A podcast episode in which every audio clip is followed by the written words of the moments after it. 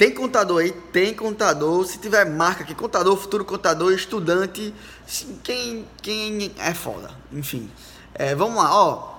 Cara, o que eu tô passando aqui pra dizer pra vocês é que a gente nunca sabe de nada, velho. A gente nunca sabe de nada. Oito anos de experiência e aqui surgiu uma situação nova, né? Que a gente se reuniu aqui para resolver. Na verdade, a gente não se reuniu, né? Eu tô sozinho aqui na verdade.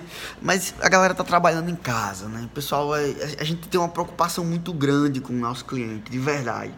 E aí surgiu a, a situação do NFCE. Pô. O NFCE é um módulo, né? Do projeto SPED de emissão do documento fiscal. Cara, não sei nada de projeto SPED. Vai ler, velho, vai ler. Não, eu não tenho preguiça de ler. Então fica aqui no meu Instagram que eu vou fazer uma live de, do Projeto SPED, uma hora ou outra você vai aprender. Então, fica aqui, velho. Você quer ser foda, fica aqui. Porque aqui eu não vou estar tá postando um negocinho de fotinha, de sei o que, dizendo que é conteúdo puro, real, bicho, de onde eu vivo, daqui dentro do escritório. E aí o que acontece? Esse documento fiscal, não sei se você já já já foi lá comprar em algum canto, com certeza já, velho. Todo mundo aqui já comprou alguma coisa. E Lá você, às vezes você recebe o documentinho em contingência.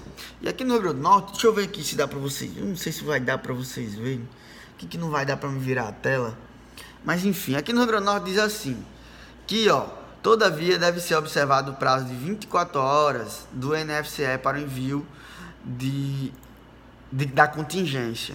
E aí eu não sei nada de NFCE. Vai ler. Vai ler ou espera a minha live foda para ter conteúdo foda e prático. Porque se você for ler, mesmo se você for ler, você não vai achar esses conteúdos práticos.